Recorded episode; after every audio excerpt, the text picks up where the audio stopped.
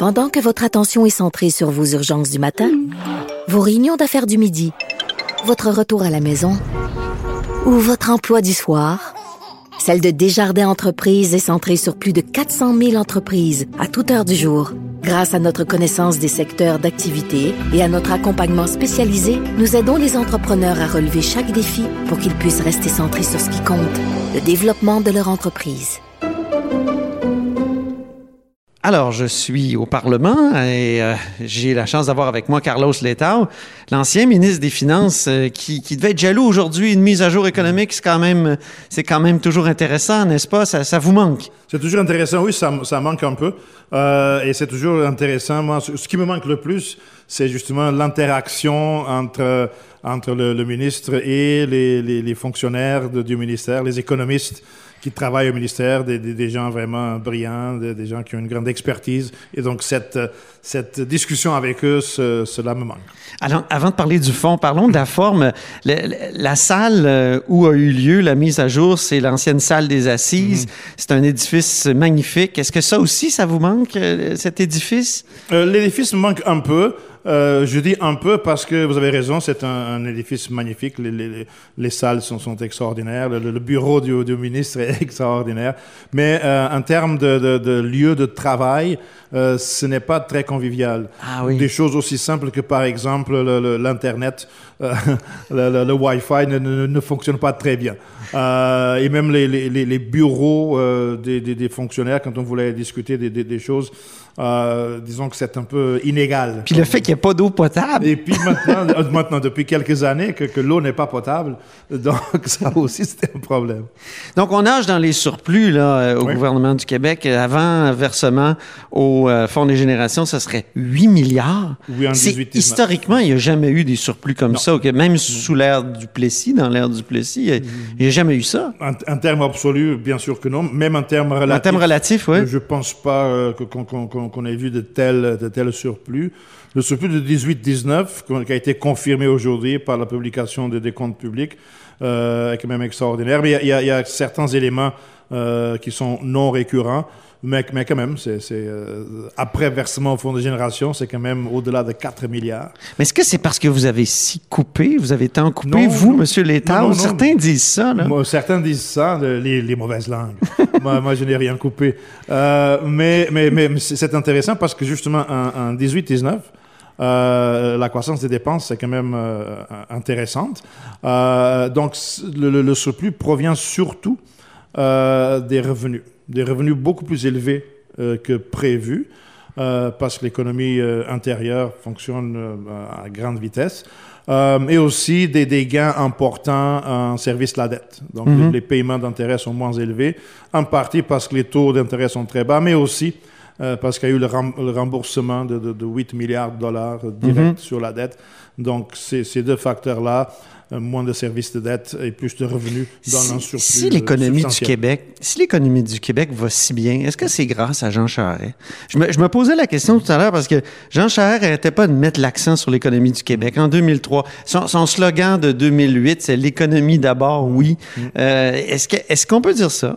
Écoutez, c'est un, plusieurs facteurs en même temps, mais je pense que l'action gouvernementale, euh, donc des, des, des, des, dix dernières années, est, est importante. Et l'aspect qu'il faut reconnaître, c'est que le Québec, euh, euh, contrairement à d'autres provinces canadiennes, le Québec a, a pris, euh, et c'était pas moi, moi j'étais pas là, le Québec a pris les, les, bonnes décisions suite à la récession 2007-2008. Mm -hmm. Donc le, la sortie de récession du, du Québec euh, a été beaucoup plus euh, vigoureuse que la sortie de récession en Ontario, par exemple. donc les, les, les bonnes mesures ont commencé à être mises en place euh, dès 2007-2008. On a chauffé l'économie en investissant massivement dans les infrastructures, entre autres à cause de l'effondrement d'un viaduc. Du, du, viaduc à Laval. Ça, juste sûr. avant la récession. Juste avant, avant, la récession. Et puis pendant la récession, le gouvernement de l'époque était très proactif euh, à protéger les, surtout les, les secteurs euh, plus traditionnels, que ce soit dans la foresterie, dans le secteur minier, ce qui a euh, amorti un peu le choc okay. de la récession. Et puis quand on est sorti de récession, 2012, 2013, 2014, l'économie du Québec était en meilleure forme euh, que celle des autres provinces canadiennes. Maintenant, parlons de la mise à jour d'aujourd'hui. Vous êtes déçu, entre autres, là, de la faible, ben, pas de la faible, mais de la croissance économique du Québec. Expliquez-moi, parce que là, il me semble Oui, que, tout- que- tous les voyants ont l'air d'être Oui. Euh, c'est ça, et, et, euh, tous tous les voyants sont, sont ouverts pour, pour cette année, l'année 2019, une taux de croissance très, très rapide.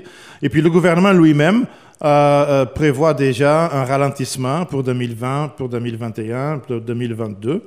Euh, en théorie, moi, je n'ai, je rien contre. C'est, une prévision euh, euh, euh, euh, rigoureuse, très bien. Là où j'ai un problème, c'est que le- en campagne électorale, euh, M. Legault et, et la CAQ parlaient beaucoup d'un espèce d'un effet CAQ, qu'ils allaient se concentrer sur des mesures pour accélérer euh, le, le- le- accélérer l'investissement privé et accélérer les exportations. Dans, dans la campagne, le slogan était euh, faire plus et faire mieux. Oui. Euh, faire plus et faire mieux, mais ce qu'on ce qu'on voit en- dans, dans les faits, en réalité, euh, en fin de compte, c'est une décélération de, de la croissance. Donc, ils ne font pas plus et ils ne font pas mieux.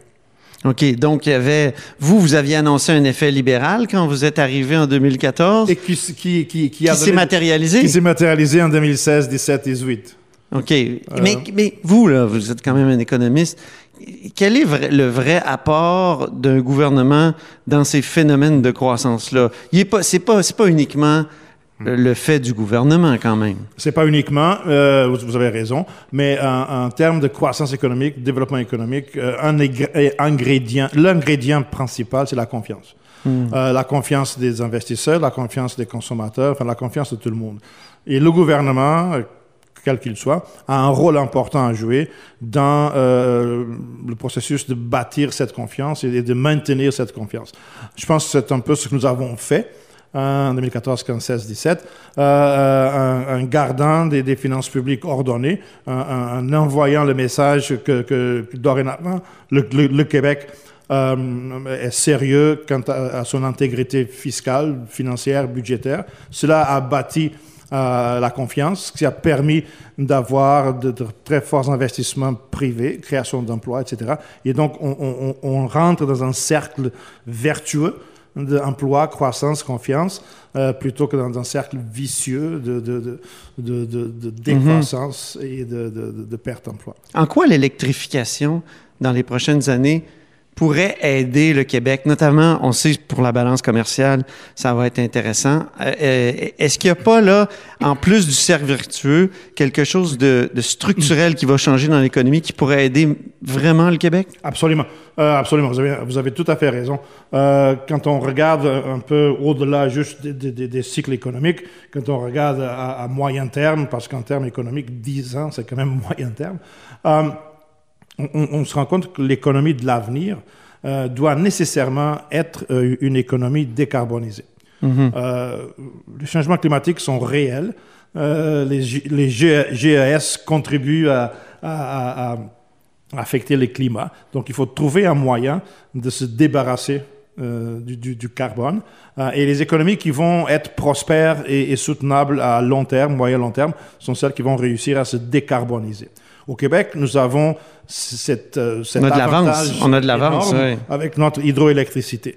Alors, d'avoir des plans de- d'électrification de, tout, Mhm. l'électrification des transports et l'électrification de, de- de l'économie en général, euh, pour, pour nous, c'est un atout euh, extrêmement important et qui va nous donner, à nous, Québécois, une économie euh, dont on va être d'abord très fiers euh, et, et on va être parmi les, les meilleurs au monde parce qu'on va être une économie qui va être durable à long, à long terme. Donc, c'est très important. Un petit point sur un autre sujet en terminant. Aujourd'hui, le leader du gouvernement vous a reproché de, de, de l'avoir traité de stupide. Est-ce que Ah, vous trouvez euh, Non, non. Simon Jean Barrette stupide? Non, non, non, pas du tout. Et, et je, merci de, de- de me donner la chance de préciser ce que j'avais dit. Oui. Euh, je n'étais pas très brillant, mais ce que j'avais dit, c'est que sa réforme, la réforme de l'immigration est stupide. OK. C'est sa réforme, c'est le, surtout le, le- le- le règlement euh, qui met fin au, au- au PEC.